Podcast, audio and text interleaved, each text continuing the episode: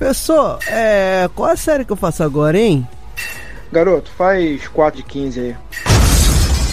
Você está ouvindo o podcast do projeto 4 de 15, um canal para divulgar e popularizar a ciência aplicada à saúde. Para consumir mais conteúdo, acesse www.4de15.com.br.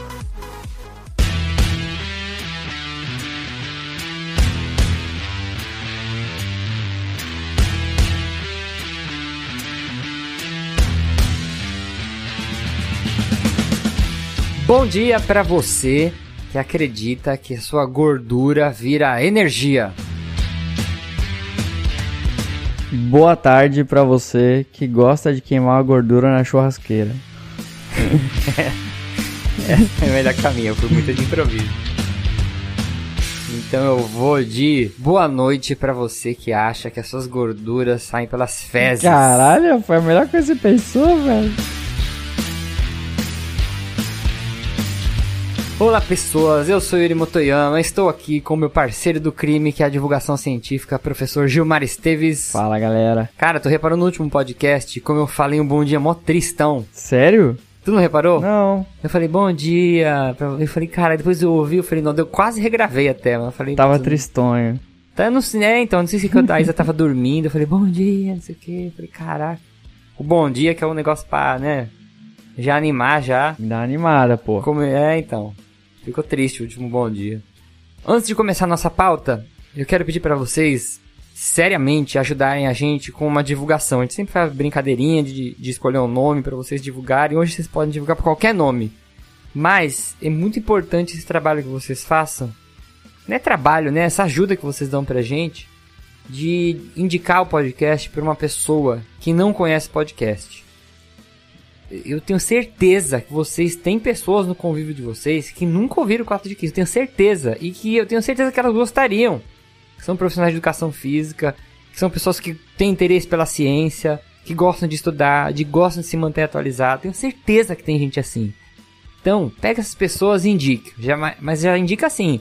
Já manda um episódio para ela ouvir direto.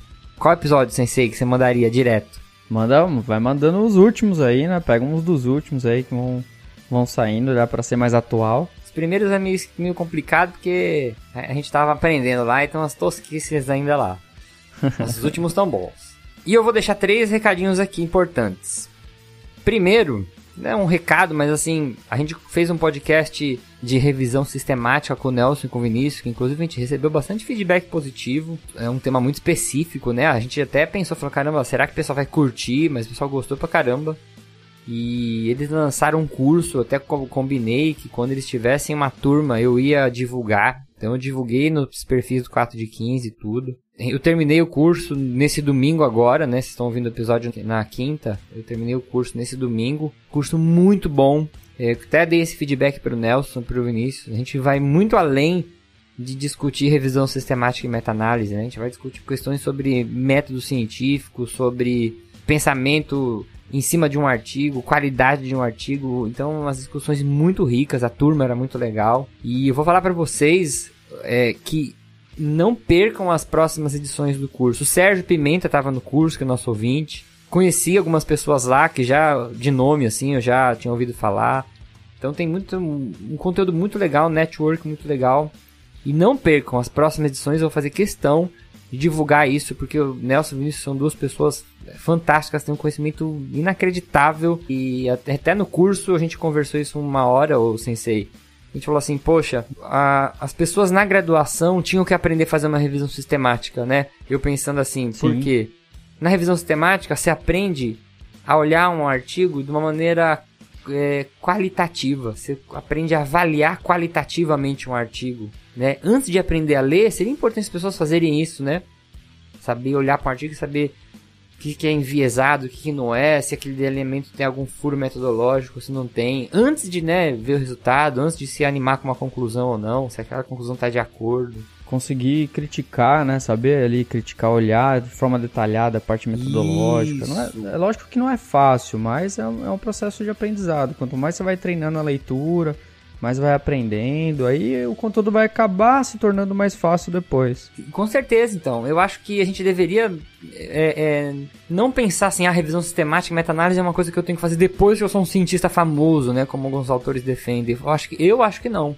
E a gente conversou muito sobre isso. Eu acho que as pessoas tinham que aprender a fazer isso na graduação. É lógico que sob orientação de uma pessoa que saiba fazer, saiba conduzir. Mas isso é uma coisa enriquecedora, engrandecedora bastante. Gilmar tá fazendo uma revisão sistemática agora, né? Sim. E eu acho que, assim como eu fiz também, quando a gente vai fazendo passo a passo, que a gente vê pô, como que a gente aprende muito com isso. Então, as próximas edições eu vou aqui de novo divulgar e vou falar para vocês. Mesmo que você fale assim, ah, eu não quero publicar uma revisão sistemática, ah, faça esse curso. Vão ter coisas difíceis, vão ter coisas que vocês não. Eh, a gente não vai aprender, acho que de um da noite pro dia, mas vocês vão sair com um aprendizado muito diferenciado. E outra coisa que é muito importante, nós soltamos uma pesquisa de opinião para saber alguns pontos importantes aí com relação ao nosso, nosso conteúdo. Eu e o Gilmar conversamos agora, finalzinho do ano, estamos conversando. A gente está pensando em fazer algumas mudanças para o ano que vem, né, na produção de conteúdo. E saber o que vocês prefeririam seria muito importante. Questões, questões como frequência, conteúdos, entre Isso. outros fatores que a gente queria muito que vocês ajudassem a gente nisso. Então, qual que é o jeito fácil de você fazer isso? Vai lá no nosso Instagram, lá no link da nossa bio, tem um botãozinho lá, você abre o link da bio, tem um botãozinho lá, é, faça, responda a nossa pesquisa. Aí você clica lá e responde. Eu mandei por e-mail, então se vocês assinam por e-mail 4 de 15, receberam essa pesquisa por e-mail, dá uma olhadinha. Quem não recebe os e-mails de atualização dos episódios, a newsletter principalmente, tu entre em contato comigo ou vê se não está bloqueado pelo spam.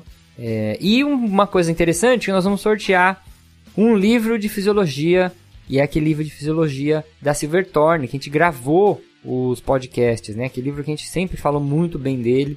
Então, se você quiser, como recompensa, né, uma forma de recompensar você, ganhar esse livro neste sorteio, nós vamos sortear para as pessoas que responderam a pesquisa. Mas você vai ter que provar que você é ouvinte é. do 4 de 15, não é? Aí eu quero ver. Porque senão o cara pode falar, ah, clica aí, responde de qualquer jeito essa pesquisa para sortear, concorrer ao livro. Mas não, a gente não quer resposta de qualquer jeito. A gente não quer um milhão de respostas, a gente quer 30 respostas, né? a gente quer a resposta das pessoas que ouvem mesmo a gente.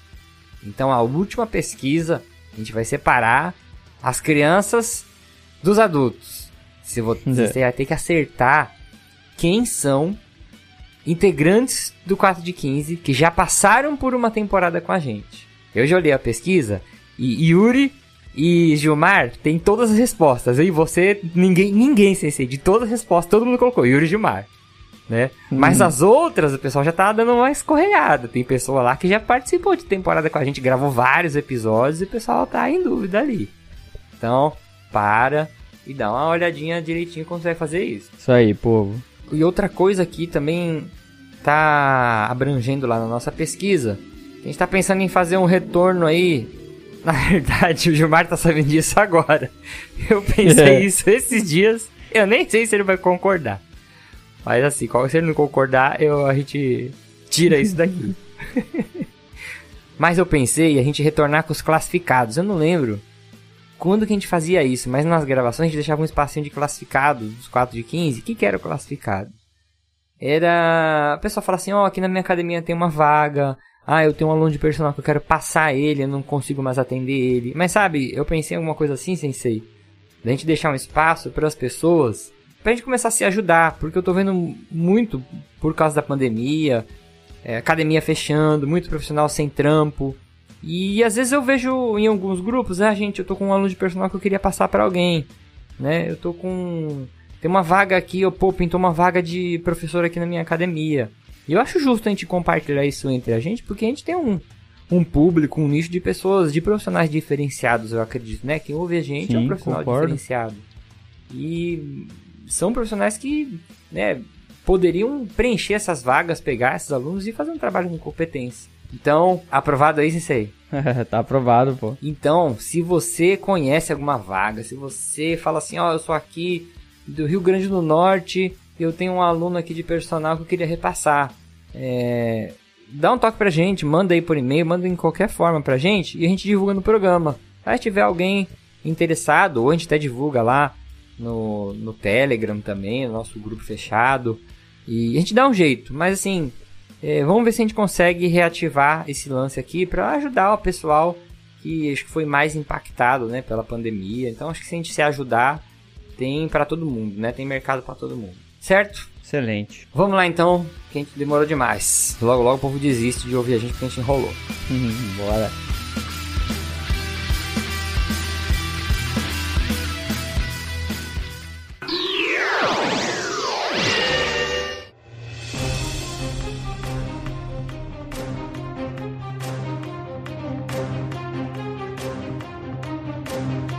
Hoje nós vamos falar sobre quando eu emagreço 10 quilos, como esse peso sai do meu corpo.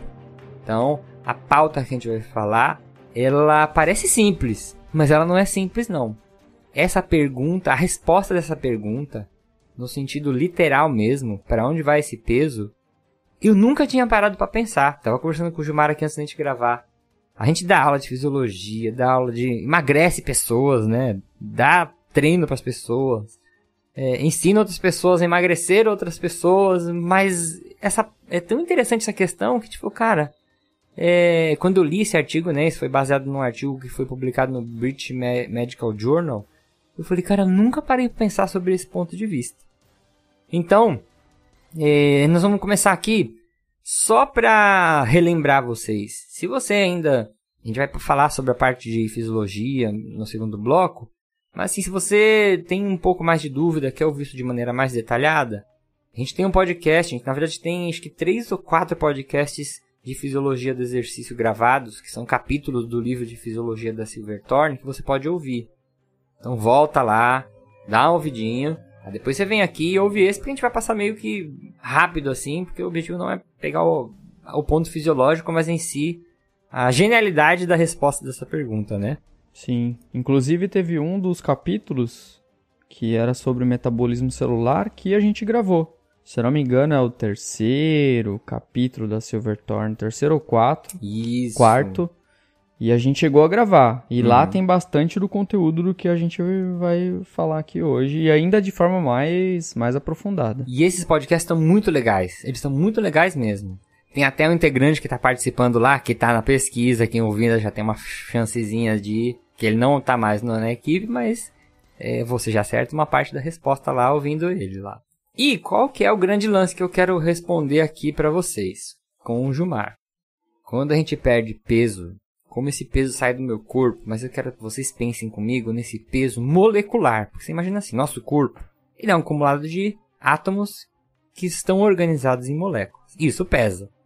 Eu posso arrancar um, algumas moléculas e pôr numa balança super precisa e pesar uma quantidadezinha de molécula, né?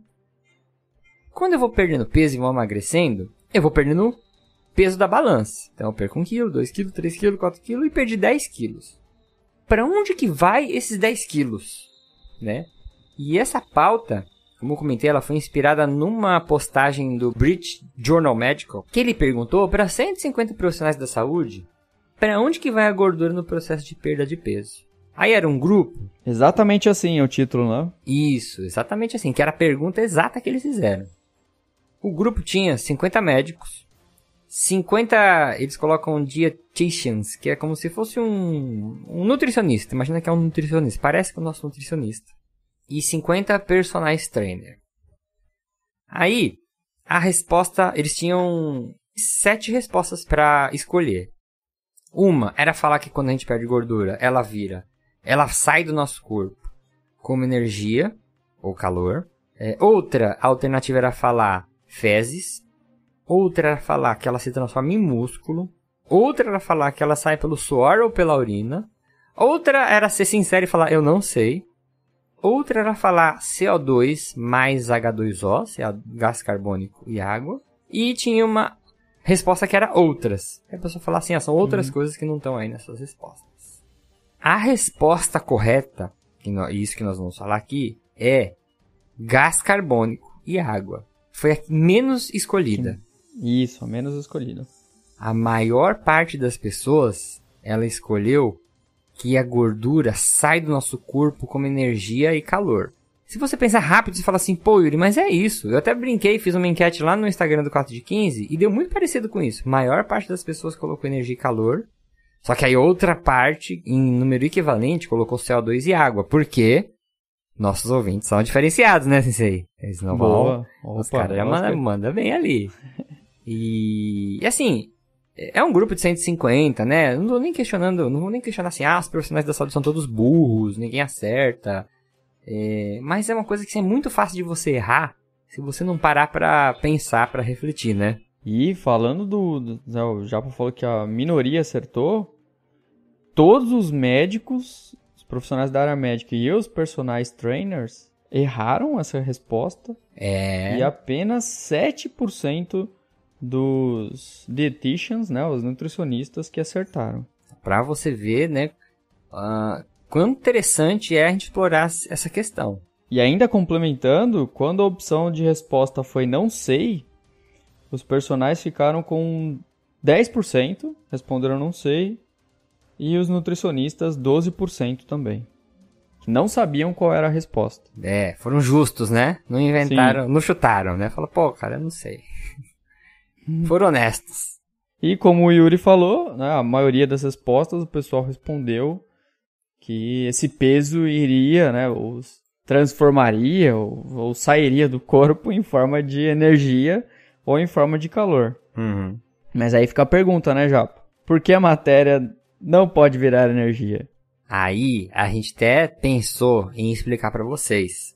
Por que, Yuri, a minha gordura não pode virar energia? Minha gordura é uma molécula, né? O triglicérides é uma molécula, carbono, hidrogênio e oxigênio. Pô, você tá me falando que isso aí não vira energia, né? Então, para responder essa pergunta, a gente trouxe a única pessoa do mundo que conseguiria explicar isso em língua portuguesa para vocês de uma maneira altamente didática, que é nosso querido Pena, lá do SciCast. Então ele vai explicar para vocês por que a gente não pode transformar matéria direto em energia, quais as consequências disso. Então fiquem aí com o áudio do Pena e a gente já volta. Fala Yuri, aqui é o Pena do SciCast. E de fato, muita gente confunde o que acontece com a gordura quando ela some do nosso corpo e as pessoas pensam, ah, já sei, virou energia. Bom, é, existem até métodos de você sumir com matéria e transformar isso em energia.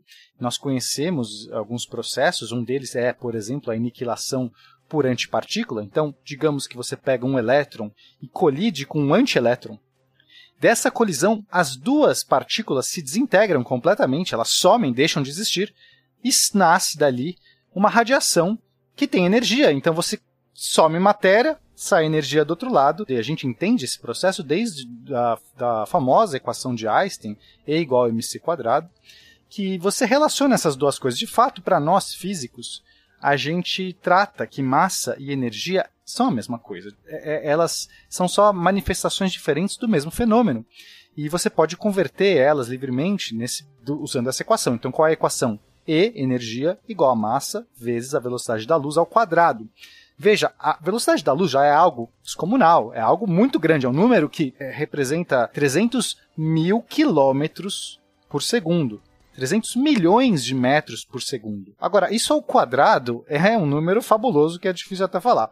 Então, para cada quilo de matéria, digamos que você tem um quilo de gordura, que você vai converter, se você convertesse ela totalmente em energia, nós teríamos 90 petajoules de energia. 90 petajoules de energia é 90 vezes 10 a 15 joules. É um número tão grande que é até difícil de, de entender ele. Então, para isso, a gente vai usar aqui ou uma, algumas analogias. O equivalente a esses 90 petajoules de energia é 20 milhões de toneladas de TNT, né, de explosivo TNT.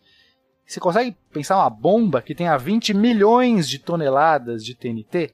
Bom, eu consigo. É o equivalente a mil bombas atômicas de Nagasaki. Tá? Lembrando que a bomba atômica de Nagasaki foi mais forte do que a de Hiroshima. Então, amigo, se você conseguisse converter totalmente a sua gordura em energia, você estaria liberando mil bombas atômicas. E Seria ótimo de um ponto de vista de energético, a gente resolveria todos os nossos problemas da humanidade, porque se a gente tivesse essa energia disponível, pega lá o quilo de gordura e converte energia, a gente estaria resolvido.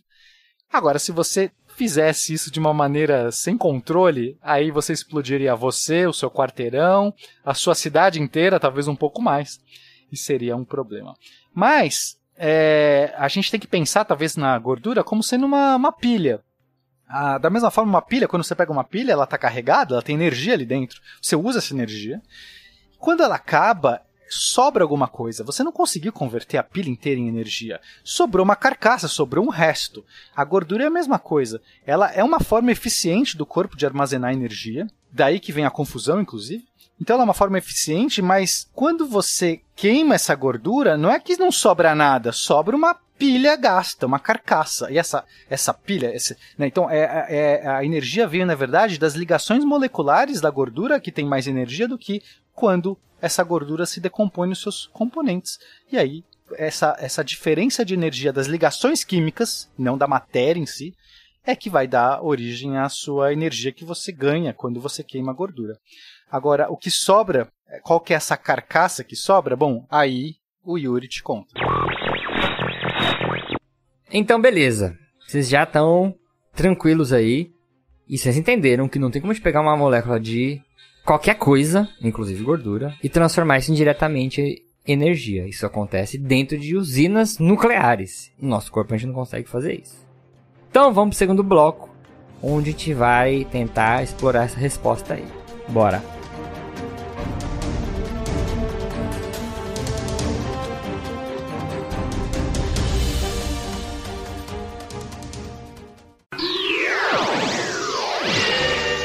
E rapidinho nesse espaço aqui, se você conhece, se você tem uma empresa, se você conhece alguém que tem interesse em anunciar no 4 de 15, esse espacinho aqui é um espacinho bom para você. Entre em contato com a gente, traz aí, a gente grava uma chamadinha, você coloca uma chamadinha aqui e você também ajuda a gente nesse projeto de divulgação científica.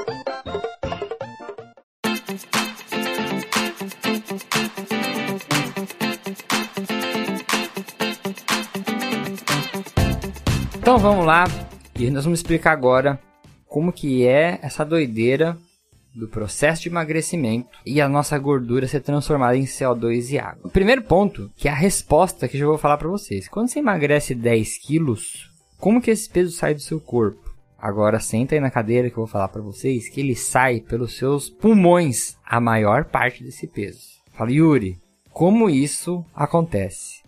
Pensar assim no macro, né? Mas é, são vários processos que ocorrem no seu organismo de, desde quando você se alimenta, né? Uhum. E, e aí são vários processos químicos que vão ocorrendo, várias reações que vão ocorrendo até chegar a esse final que você vai é, jogar para fora todo o seu CO2, né? Isso. E fazer ali a troca da, da respiração. Mas o jeito que eu pensei em, em tentar explicar isso em áudio é assim. Imagina que você vai comer uma maçã. Aí você deu uma mordida nessa maçã. Essa maçã é feita de açúcar. Açúcar é feito de glicose. E glicose é uma molécula. Como que é essa molécula? 6 carbonos, 12 hidrogênios e 6 oxigênios. Então, cada pedacinho de açúcar dentro daquela molécula, daquela maçã que está comendo, ele tem carbono, hidrogênio e oxigênio, tá? Pega esse carbono aí agora e vamos pintar esse carbono de azul. E vamos seguir ele lá no nosso corpo.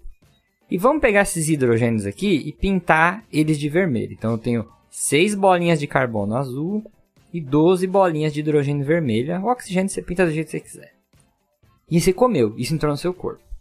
Aí isso entrou no seu corpo, passou pela digestão, né? A digestão ela vai separar os nutrientes, né, os açúcares vai ser quebrado, né, em micro em micromoléculas. Isso, mas ela nunca vai quebrar a glicose no meio na digestão, né? Ela vai terminar na glicose ali. Isso aí. Que é 6 carbono, 12 hidrogênio, 6 oxigênio. Aí aquilo vai ser absorvido e vai entrar no seu corpo. Então lembra lá, aquelas bolinhas azuis e vermelhas estão entrando. E lembra, quando você come essas bolinhas, quando você vai acumulando, isso vai pesar em você, né? É uma molécula, mas ela vai ter um peso molecular. Agora, se você comer um caminhão de maçãs, isso vai fazer peso dentro do seu corpo, né? tem outros fatores que vão estar influenciando, é óbvio, né? Mas vamos fazer um caminho onde isso vai ser estocado como gordura, que a nossa pergunta é queimar gordura. Então vamos trocar maçã. Maçã não, não vai ficar feio. Vamos, vamos colocar uma coisa que engorda mesmo. Fale uma coisa que engorda mesmo. Bolacha recheada. Aquele pão de mel do aniversário do Will, que você deu uma mordida e não conseguiu comer. Eu vi o sensei arregar pra um pão de mel no aniversário do filho dele esse dia. Você é louco, Comeu, gigante, quase cara. saiu lágrima e ficou chorando. Ai, não aguento mais, pão de mel. que era maravilhoso, por sinal. Aí, beleza. Você comeu pão de mel. Bom, pão de mel com bolacha. E aí, esses açúcares que estão entrando, né? As bolinhas estão lá. Aí, uma hora, seu corpo não vai gastar aquilo e ele vai iniciar, iniciar um processo de armazenar aquilo nos seus adipócitos. Então, é... imagina aí que isso possa ter vindo de uma gordura, de qualquer fonte. Aqueles carbonos, hidrogênios e oxigênios, eles vão sendo convertidos, e tem um processo todo de conversão que nós vamos entrar aqui, e vão ser estocados dentro de uma célula de gordura, lá na sua cinturinha, na sua boia. Então, se você olhasse com, essa, com uma visão de raio-x especial para sua cintura, você ia ver que tinha bolinhas azuis ali, que são os carbonos, que eram da comida que você comeu, bolinhas vermelhas que eram do nitrogênio. Essas bolinhas estão fazendo peso em você, e são gordura em você. Acho tranquilo até aí, né? Sim. Aí, você começou a fazer exercício. E você vai começar a falar assim, quero emagrecer. Engordei 10 quilos de gordura, quero emagrecer esses 10 quilos. A gente tem um metabolismo aeróbio, que eu também não vou explicar tudo aqui, tá? Então, vocês voltem no cast de fisiologia, se vocês quiserem entender isso direitinho que eu tô falando. Esse metabolismo, ele gosta muito de usar essa molécula de gordura para é, fazer as rotas metabólicas que vão produzir ATPs que vão gerar energia no nosso corpo, tá? Então, aí o corpo fala assim, pô, liga aí a célula, a mitocôndria, né, que é a célula que vai ser a grande usina aí do nosso metabolismo. E ele fala assim, vamos chamar aí a gordura, eu gosto de queimar gordura. Chama a gordura aí. Tem vários processos aí, estou simplificando muito agora, né? Que vão fazer o que a gente chama de lipólise, né? Mas a gente vai pegar lá molécula, o adipócito, ele vai pegar os lipídios, soltar eles na nossa corrente sanguínea. E ele vai soltar como moléculas de gordura, entre aspas, que a gente chama, que são os trigliceróis. E esses trigliceróis, adivinha do que ele é feito? Carbono, hidrogênio e oxigênio. E os carbonos que montaram esses trigliceróis, imagina que são as bolinhas azuis, e os hidrogênios, as bolinhas vermelhas lá, que vieram da alimentação, vieram do lado de fora, né? Pode ter vindo pelo pão de mel, pela bolacha, ou você comeu uma gordura pura mesmo. E essas bolinhas, no formato de uma molécula que chama triglicérides, vai viajando pelo seu corpo e entra dentro da célula. Imagina que é um músculo aí, teu, teu, tua coxa, teu quadríceps. E ele vai ser metabolizado para gerar energia. Até aí, beleza. E vale destacar também, Yuri, que essa é a fonte primária né, de, de produção de ATP, né?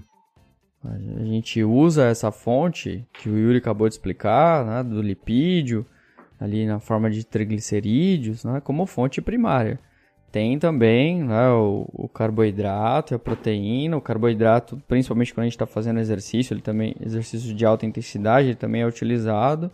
Mas na maior parte do seu dia, sentado, na manha, né, ou dormindo, a maior parte do tempo você está produzindo ATP por esta via. eu, eu ainda falaria a maior parte da sua vida. Você é um organismo aeróbio, metabolismo aeróbio que está pisando no acelerador até o fundo lá. Sim, a partir do momento que a gente conseguiu ser eficiente nesse sistema, né, no metabolismo aeróbio, é que se deu vida, né? Não tem por que trocar, né? É, a gente é organismo aeróbio porque isso aí deu certo na, na evolução. Sim, é muito mais econômico. Aí beleza. Estamos lá dentro da célula, né? O que está acontecendo dentro de você agora, igual o Gilmar falou, isso está acontecendo dentro de você agora. Essas moléculas do triglicérides, elas vão é, ser separadas. O triglicérides, né? Tem livros que escreve triglicerol. Ele é um glicerol com três ácidos graxos. Por isso chama triglicerol. Então é como se fosse uma estrutura com três rabinhos assim, ó, esticadinhos pro lado. Cada rabinho desse é um ácido graxo. Se eu arrancar o glicerol, eu fico com os três rabinhos soltos lá dentro. Esse glicerol, ele pode passar por um processo, onde ele pode virar um piruvato, pode virar uma glicose, mas aqui também nós vamos, não vamos entrar nisso aqui. Mas ele também vai gerar, é, ele vai regenerar ATPs. Ele vai entrar ali na via da glicólise, né? O glicerol. Isso, Isso exatamente. Ele pode ir na glicólise para baixo, na direção do piruvato, um músculo, ou ele pode ir na glicólise para cima, na direção virar uma glicose mesmo, se for no fígado. Glicogênese se for na direção da glicose e glicólise se for na direção do piruvato. Aí, se você pegar essa molécula de gordura, esses três rabinhos que sobraram, que são os ácidos graxos, o que, que é um ácido graxo? Olha que, que impressionante, mas não é nada mais que carbono, hidrogênio e oxigênio. Só que um ácido graxo ele tem quase nada de oxigênio, muito carbono e muito hidrogênio. Ele é como se fosse uma fileirinha, uma rabiola de pipa com carbono, carbono, carbono, carbono, carbono, um do lado do outro, carbono, carbono, e penduradinho pra cima o hidrogênio e penduradinho pra baixo o hidrogênio. Então é como se fosse uma rabiolinha mesmo, com uma fileira de carbono, com hidrogênio pra cima, hidrogênio pra baixo, hidrogênio pra cima, hidrogênio pra baixo. Então tem um monte, monte, monte. E lembrando, esses carbonos e esses hidrogênios, aí o carbono é a bolinha azul e o hidrogênio é a bolinha vermelha. Vieram da onde? Vieram de fora, que você comeu e ficaram armazenados lá em você, te dando os 10 quilos de peso que você engordou. Vamos imaginar aí que se né, passou a quarentena, você deu uma engordadinha de uns 10 quilos aí. aí, seu corpo vai pegar essa molécula de de gordura bendita, nessa, esse ácido graxo agora, que já passou por uma parte do processo, e ele vai levar lá na mitocôndria, que é uma organela que a gente tem dentro da célula, para poder transformar aquilo dentro do processo, transformar nas próximas etapas do metabolismo. Como isso é uma carreira de carbono com hidrogênio, é, existe um processo que pode aceitar pedaços dessa carreira, que chama ciclo do ácido cítrico, ou ciclo de Krebs. É, alguns conheceram por ciclo de Krebs, É o mais famoso, né? mais famoso. Mas é, eu sempre falo assim quando eu vou falar em aula. É, ciclo de Krebs é o nome do pesquisador, o Hans Krebs. E ele descobriu Sim. outros ciclos. Ciclo da ureia, ele descobriu. Então, é, como tem o ciclo da ureia, ninguém chama o ciclo da ureia de ciclo de Krebs, sendo que ele é o autor. Então chama o ciclo do ácido cítrico de ácido cítrico também, né? Acho que tem um outro nome também, né? Ah, tem gente fala ciclo do citrato, do ácido tricarboxílico. Tricarboxílico. É a ciclo do ácido tricarboxílico tem gente que chama também. É. Esse ciclo do ácido cítrico, ele é como se fosse um moinho. Sabe moinho, aqueles moinhos que a gente vai girando assim com a mão e, faz, e gera trabalho? Sei, agora eu vou falar uma coisa que quase ninguém vai lembrar, mas o Conan. Lembra o filme do Conan? Esse que ele ficava empurrando o moinho, ele era um Sim. escravo.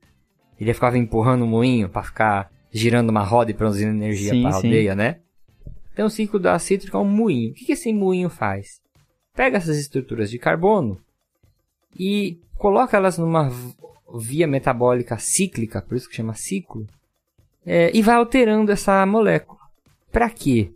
Para poder arrancar hidrogênios dessa molécula e incorporar esses hidrogênios em outra estrutura que a gente chama de coenzima, que se chama NAD-FAD. Agora, gente, para quem não é da área, fique tranquilo, é, é, que o objetivo não é se aprofundar em fisiologia aqui. E quem é da área e tá se embananando, de novo, volta nos casts de fisiologia lá. Mas, retomando aqui.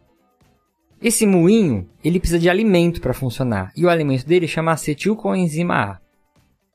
E o que acontece com essa carreirinha de gordura que entrou na célula? Ela tem vários carbonos com hidrogênio grudado nela cada carbono, cada par de carbono, ele vai ser arrancado desse molécula de gordura, cada parzinho, e vai virar uma acetilcoenzima A.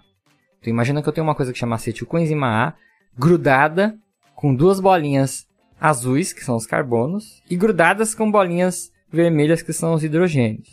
Então vamos seguindo esses carbonos e esses hidrogênios aí, que estão dentro do nosso corpo, que era gordura, que estava fazendo peso que a gente quer emagrecer. Que... Isso, que já tá lá dentro da mitocôndria. E Agora já andou, é, já saiu da caso agora. gordura e andou, entrou na célula e entrou na mitocôndria, isso aí. Aí, é, essa molécula é como se fosse uma moedinha que vai ligar o moinho. Ô, ô Japa, só pra, pra dar nomes aí, esse processo último agora que você falou é o que chamamos de beta-oxidação, não? Isso, é verdade, não falei. É a beta-oxidação. É verdade, não falei isso aí, bem lembrado. Que é, que é a separação da unidade acil dos carbonos, né? É esse acil associado à coenzima A, aí forma né, a molécula de acetil coenzima A. Isso mesmo. Então, quando a acetil coenzima A, lembra, o acetil são os dois carbonos com seus respectivos hidrogênios que estão grudadinhos na molécula da, da coenzima A. Então, grudou os dois, vira acetil coenzima A. Eles vão entrar lá no gira-gira, lá no moinho. E esse moinho, eles vão entrar bem numa parte que tem uma molécula que está girando lá, oxaloacetato.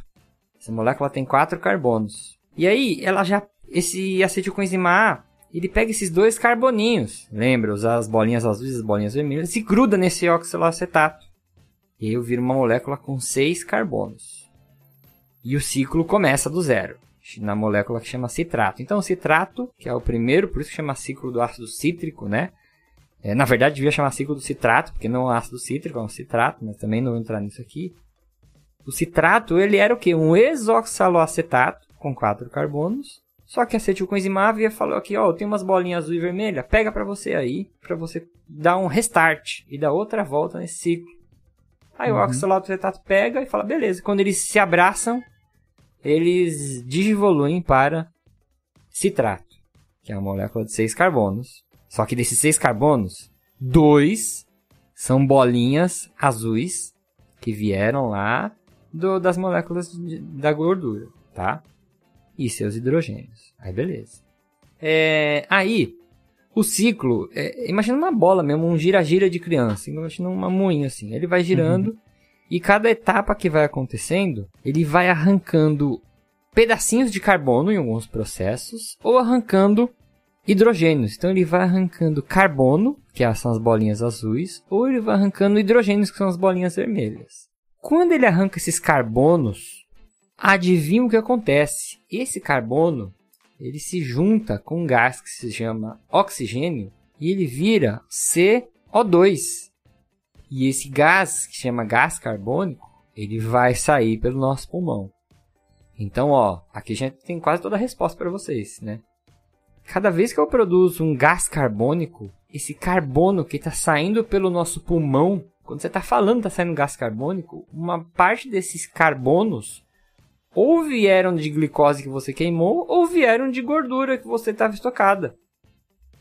Se você fizer o caminho inverso do que eu estou falando, você chega na gordura, pegar esse carbono e, e, e seguir ele. Se você pegasse carbono e seguisse ele no caminho inverso, você ia chegar lá no estoque de gordura, né? Isso. Então, uma parte da gordura que a gente perde, na verdade, a maior parte, é quando, nesse processo desse moinho, eu começo a arrancar pedaços de carbono e transformar eles em gás, que é o gás carbônico. Aí esse gás é altamente eliminável, né? Ele vai ser difundido para é, em meio líquido, vai para o nosso sistema venoso, e aí quando passa pelo pulmão, a gente coloca esse gás para fora. Até aí muito ruim esse C. Acho que dá para o povo entender, né? Não, acho que tá, tá bem simples. Aí, beleza. Ó, eu estou colocando moléculas para fora aqui então, hein? Então, estou colocando moléculas de carbono para fora, isso está levando peso embora, né? Está levando peso embora. E a água? Que a resposta certa é gás carbônico e água. Esses carbonos, quando são soltos, né? Lembra que eles tinham bolinhas vermelhas que eram os hidrogênios. Essas bolinhas vermelhas, as, os átomos de hidrogênio, é, eles são incorporados numa coenzima que se chama NAD-FAD, que é como se fosse um transportador de hidrogênio. Na verdade, ele quer transportar o hidrogênio visando a, o potencial energético né, que existe nesses, nos elétrons desses átomos de hidrogênio. Então essas bolinhas vermelhas vão grudar em outra estrutura, que vai levar essas bolinhas vermelhas, esses hidrogênios, num lugar que se chama Sistema Transportador de Elétrons. Qual que é os outros nomes que o pessoal dá para isso também? Cadeia de transportador cadeia de elétrons. Cadeia de transporte. Eu já vi outro nome também. Sistema de transportador de elétrons, cadeia de transporte de elétrons. Eu acho que esses são os mais comuns. É, é. É, mas eu já vi outros nomes, mas não lembro agora também. Esses são os mais comuns. Que vai fazer o quê? Vai pegar os elétrons desse átomo de hidrogênio. Agora lembrando, hidrogênio é o primeiro átomo da tabela periódica. Ele tem um núcleo, que é um próton, e um elétron só, né? Quando ele não tá, não foi ionizado, né? Sim. Então, ele é a coisa mais simplinha. E esse um elétronzinho dele ajuda a ativar o que a gente chama de sistema transportador de elétron. Que também não vou entrar aqui, ouçam que é a fisiologia, né? Que vai funcionar os citocromos, que vai criar todo um processo onde tem acúmulo de pressão, de hidrogênio, para funcionar a ATP sintetase, que é a enzima que vai regenerar os, ATP, os ADPs, né? Transformar um ADP em um ATP. E esse processo de cadeia de transporte de elétrons ainda ocorre dentro da mitocôndria. Isso, bem lembrado. Tamo na, nem saímos da mitocôndria ainda, né? A única coisa que saiu até agora foi o CO2. E no final, esses hidrogênios que foram usados, imagina que esses hidrogênios que chegaram na mitocôndria, eles vieram de fora. Eles vieram lá do ácido graxo, que veio lá do estoque de gordura. Eu não posso soltar esses hidrogênios dentro da mitocôndria, igual o Gilmar falou. A gente tá dentro da mitocôndria. Se eu ficasse soltando todos os hidrogênios lá dentro, eu ia mudar o pH da mitocôndria, né? Ia deixar ela muito ácida. Então o corpo fala: peraí, não solta essa desgraça aqui dentro. Na verdade, isso vai até acontecendo, né, Japa? Só que aí tem um sistema de, de tamponamento, né? Ou tentativa de tamponamento desse hidrogênio. Aí então, qual que é o grande lance do nosso metabolismo aeróbio? Aí que entra o oxigênio. Na verdade, o oxigênio, gente, só entra nisso aqui. Lá no finalzinho. O oxigênio, no final desse processo todo, ele fala assim: peraí, dá esses hidrogênios para mim aí. Por quê? Um gás oxigênio, né? Apesar do o gás oxigênio, a molécula oxigênio tem o mesmo nome do átomo oxigênio, né? O gás são dois átomos, né? É O2. Ele fala assim: eu, eu, eu, eu sou dois oxigênios aqui. Se você me der quatro hidrogênios, eu consigo fazer duas moléculas de água. Porque, ó, 4H mais 2O, eu faço 2H2O, né? Só fazer as contas aí. Eu faço dois, duas vezes H2O, se eu juntar quatro hidrogênios com dois oxigênios, né? Dois átomos de oxigênio. E aí, essas bolinhas vermelhas que estavam lá no nosso estoque de gordura, elas são incorporadas numa molécula de água. Por isso que a resposta é CO2 e água. A gordura que a gente está utilizando como fonte de energia agora, né? Tem até uma ilustração que tem lá na postagem, se vocês quiserem, depois eu vou deixar, eu vou deixar o link aqui, mas se vocês entrarem no site do 415, é o último texto que eu coloquei lá, que é justamente essa pergunta, né, como eu emagreço, para onde que vai o peso? Que ele tem uma, uma simulaçãozinha. Se eu pegar 10 quilos de gordura, 10 quilos de triglicérides do nosso adipócito, queimar eles nesse processo que eu tô falando, e vou precisar de oxigênio, né? Lembra? Para ter para queimar a gente precisa de oxigênio. Então você pega 10 quilos. Quando, quando você diz queimar, né, o, é a metabolização Metabolizar, do, do mais bonito. substrato aí, tá bom, povo? É, mais Então a bonito. gente entra lá no queimar a gordura na churrasqueira. É.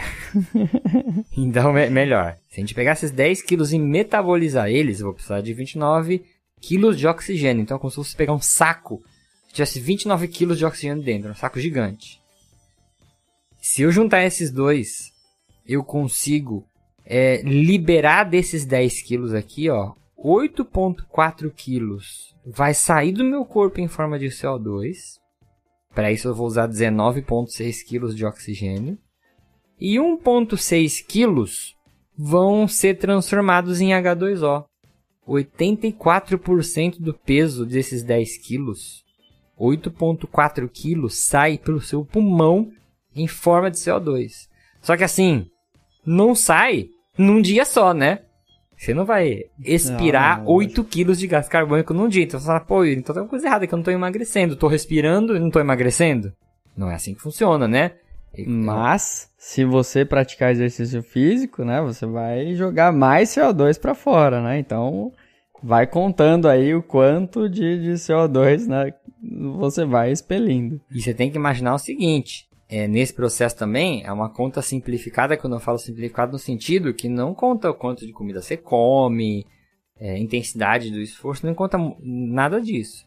Mas, o que a gente quer dizer aqui, quando você perde 10 quilos, depois de 6 meses, você vai se pesar na balança e fala assim, puxa, consegui. Perdi 10 quilos de gordura. Você fez uma avaliação física bonitinha, só disse, perdi 10 quilos de gordura.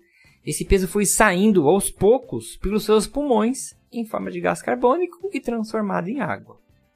Aí, essa água que ela é transformada, ela pode até sair do seu corpo, né? Uma moléculazinha de água que às vezes sai pelo seu suor ou nas, nos líquidos que saem nas nossas fezes, né? Por isso que não é 100% errado falar que sai pelas fezes ou sai pelo suor. Só que a gente tem que falar isso com muito cuidado, né, sensei? Sim. E outra, não é. Isso tem que ficar muito claro. Não é a gordura real, não é o lipídio que você está é, exalando, né, ou urinando. E sim, passou por todo o processo ali de metabolização e virou uma molécula de CO2 ou virou uma molécula de água. E aí sim você vai excretar. E aí tem uma galera que fala, ah, então se eu perco gordura na, na, na água, na, na, água que sai do meu corpo, né, ou no, no na minha respiração, né, na minha troca gasosa, uhum. então eu vou me cobrir de, de manta, né, vou me cobrir Caba de... chuva. De, é, vou me cobrir de, de saco plástico preto para treinar, e aí eu tô eliminando gordura no meu suor. E não, né? Ali você tá perdendo muita água. Tá desidratando. Boa parte, isso, boa parte dessa água que está hidratando as suas células, né? E aí, para resfriar o seu corpo, que a temperatura vai começar a ficar muito alta, aí começa a roubar água de dentro das suas células, do corpo, para jogar para fora para tentar resfriar a sua É, pele. Exatamente. Então não façam isso, porque isso não é emagrecer. Porém, você perde peso ali momentaneamente, porque a água pesa de fato, claro. Uhum. Mas não é esse processo que a gente está falando de metabolização do lipídio. Uhum. E sim uma água que já estava lá dentro do seu corpo, que agora você está eliminando por uma tentativa de resfriar o seu corpo. Exatamente. Então, o lance que a gente quer chegar, e eu acho que tem pessoas que vão ouvir esse podcast e ainda vão torcer o nariz e falar assim, cara, não é possível, estão falando que a gordura sai pelo pulmão como gás carbônico e vira água, caralho, é muito esquisito isso. Para pra dar uma olhadinha nas referências lá, tem uns vídeos para você ver, é, ou dar uma olhadinha no texto do artigo, é, mas o ponto que a gente quer chegar é o seguinte, a gordura não vira energia e ela, ela não vira gordura, é, tracinho ATP, energia, né? A gordura, ela passa por vários processos que indiretamente vão gerar uma situação que vai dar é, possibilidade de a gente armazenar energia numa ligação de fosfato no ATP, indiretamente. Mas a gordura, quando ela é metabolizada, quase ia falar queimada de novo, mas o Gilmar falou bem. Quando ela é metabolizada, é, o resto dela, é igual quando você coloca fogo em alguma coisa, que sobra cinza, né? O resto dela é CO2 e água. Então, você pega 10 kg de madeira, você coloca fogo naquilo, vai sobrar alguns quilos de cinza, né? É, com certeza menos, né? Mas, é isso que eu tô falando. Sobra alguma coisa que tem peso, que tem massa. E isso vai embora. E isso vai embora como CO2 e água. Água, é, o CO2 ele é eliminável. O CO2 a gente não armazena ele no organismo, né? Por isso que 84% do nosso peso quando a gente emagrece vai embora do CO2. A água, ela pode ser usada em outros processos metabólicos, fisiológicos. É, várias né? funções. né? É, e é por uma coincidência, ela pode até ser eliminada aí, como urina, como suor, ou como eu falei, pelas fezes. Certo? Certinho.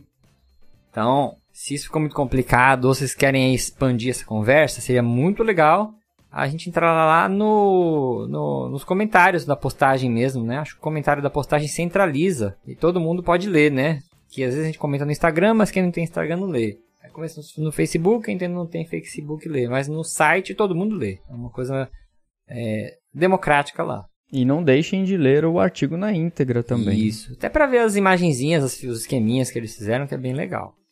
Tem um vídeo também, chegou a ver o vídeo? Vi, vi, vi. Tem um videozinho curtinho que eles mostram ali uma. um- tipo um desenho, né? Eles vão mostrando ali, tipo um desenho. Isso. E, e mostram um processinho ali bem rápido. É legal também, ajuda bastante pra você entender. Vamos para as conclusões finais, Sensei. Bora!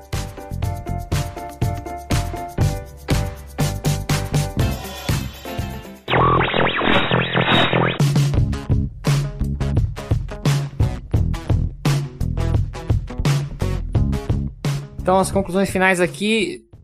que eu vejo que é muito interessante a gente pensar que um processo de emagrecimento pode ser encarado por esse ponto de vista, né? Eu vou falar para vocês, gente, eu nunca tinha pensado nesse sentido. Se alguém falar assim, Yuri, pra onde que vai o peso que a gente perde? Eu, eu ia dar uma titubeada, apesar de entender os processos passo a passo, né? Eu ia falar, caramba, o peso, pô, com o tempo você vai perdendo, mas tá, eu vou perdendo e vai para onde? Sai pelo cocô, sai pelo xixi, né? Eu tenho 10 kg de adipócito, ele vira o quê, né? E aí a gente fala vira energia, pô, energia não dá pra virar energia, né, gente? Agora a gente já viu. Então eu achei muito interessante a gente ver que o peso hum. de verdade sai com o CO2 no nosso corpo e é transformado Sim, em e a, e a ideia do estudo é, é bem legal, né, cara? Uhum. E investigar os profissionais de saúde que trabalham com isso, né? Trabalham pra com saber, né? emagrecimento. Né?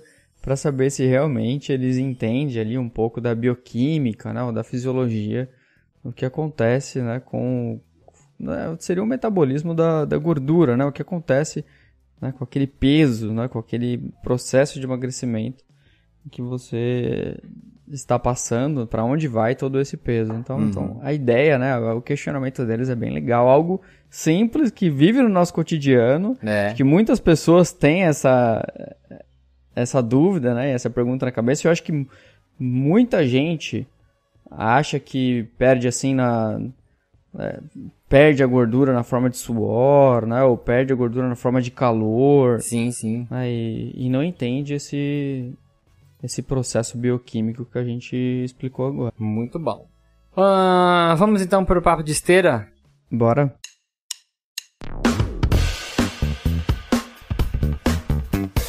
Vou sozinho papo de esteira ou você vai comigo, Sensei? Não, já tenho um em mente Caraca, aqui. Caraca, esse é o cara. Meu, há, há, minutos atrás ele não tinha nada em mente. que eu usei em aula.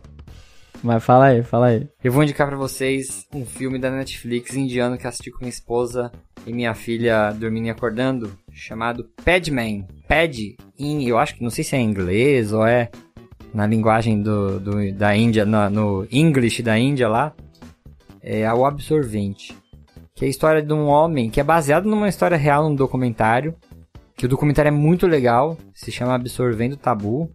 Quem puder assistir, é um documentário de 30 minutos que mostra muita muita da parte preconceituosa que existe na Índia com relação à mulher, com relação à menstruação, né? Muito interessante. E a história de um cara que por amor à esposa lá, ele decide fazer absorvente para ela, porque na Índia elas usam um pano. Por, e quando elas estão menstruadas, ninguém pode encostar nelas porque elas estão impuras. Elas não podem nem dormir dentro de casa, elas têm que dormir Caramba. fora. É. E elas usam um pano sujo. E o cara fala: Pô, você não vai colocar esse pano sujo aí, você vai pegar uma doença. E ela: Não, não fala disso, a gente não pode nem conversar isso em casa, que isso é impuro. Né? E ele fala: Não. Aí ele vai comprar um absorvente e fala: Mas é mó caro esse negócio. Que na Índia é um país subdesenvolvido, né? Ele tem que pegar esse dinheiro para comprar comida. Aí ele, então, eu vou fazer. Aí ele vai, mostra a história toda, como ele tentando fazer um absorvente lá na Índia. E é uma história muito, muito legal mesmo. E vou aproveitar que agora eu e minha esposa estamos numa pegada de, de, ver uns filmes indianos. Filme indiano, sensei, é muito legal. eu vou falar pra você, vê um, aí tu vai me falar.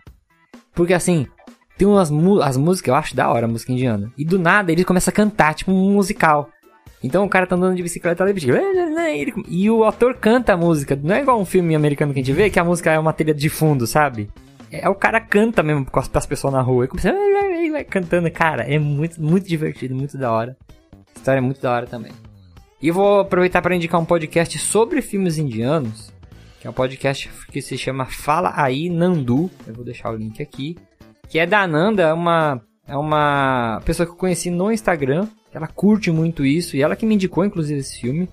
É, vale a pena pra quem gosta. Ela faz uma edição muito legal, colocando as músicas do filme e contando a história do filme. Vale a pena ouvir aí o Fala aí, Nandu. Sensei. Boa. Eu leciono uma, uma disciplina na faculdade que é de envelhecimento e grupos especiais. E tem uma aula que é sobre exercício físico e, e doenças neurológicas. E eu sempre gosto de passar pro pessoal assistir um filme que se chama Para Sempre Alice. Já assistiu já? Não, acho que não. Então, é, e aí esse filme, por que que eu falo pro pessoal assistir, né, pra gente discutir isso em aula depois? Porque esse filme se passa com uma, uma protagonista, uma mulher, ali na faixa dos seus 50 anos, acadêmica, estudiosa, né, com doutorado, pós-doc, tipo, uma pessoa que estimula bastante o seu sistema nervoso como um todo, né, e então é, imagina-se que ela tem um potencial de rede neural ali fantástico. E a partir de né, dessa idade ali, na faixa de 50 anos, ela começa Ah, já ouvi a falar. ter um entrar num processo de esquecimento, né? Ela sai pra correr e aí se perde, não sabe onde tá, aí ela foi no médico. Aí ela foi lá adiantando um pouquinho, ela foi diagnosticada com Alzheimer. E o que é legal desse filme é que eles passam pelas causas, né, pelos, pelos sintomas, passa por ali por uma explicação genética, né, o que o, no caso dela, né, ela adquiriu a doença por uma né, por um fator genético muito forte e raro, né, que é um mal de Alzheimer muito precoce. Hum, E o médico explica isso né, de de uma forma bastante detalhada ali. Então o filme mostra bastante causas, sintomas, porquê, né, fatores ambientais, é, fenótipos né, e fatores genéticos do, da- do acometimento da doença. E o que é legal também é que ela também fazia exercício físico, praticava corrida e tal. Então ela tinha um fator ambiental muito propício a não apresentar a doença e mesmo assim ela apresentou e tinha uma grande chance também de ela passar isso adiante para os filhos, né? E aí rola, rola toda uma drama, né? Um filme de drama, um Puta, drama legal hora. ali. E o filme é bom, mas quem é bastante emotivo já pega o lencinho pra dar uma secada nas lágrimas ao final. Ah, mas legal, vou ver. Já tinham me indicado esse filme. Legal, vou ver. O filme é bom. Se bobear, vou ver até hoje. Boa ideia. Fechamos então, Sensei. Fechou. Então, música para terminar. E se você quiser entrar em contato com a gente, não manda e-mail pra gente. Agora eu vou falar só assim, porque se eu falo pra mandar e-mail, ninguém manda. Pessoal tudo do contra. Então eu vou falar, não manda e-mail pra gente. Entre em contato com a gente pelo Instagram, pelo Facebook. Mas entre em contato com a gente de qualquer jeito. Mas não manda e-mail pra gente. Então nem vou falar que nosso e-mail é contato.4de15.com.br. Não vou falar nada disso. Certo? Eu sou o professor Irmo Toyama, responsável pela edição e pela produção desse podcast. Me despeço de vocês e agradeço por esse download. Indo embora de mão dada comigo, professor Gilmar Esteves. Falou, pessoal. Valeu. Agora o pessoal vai imaginar, imaginar a gente saindo fora É. de mão dada. E espero vocês no próximo episódio, certo? Até a próxima. Falou! Valeu.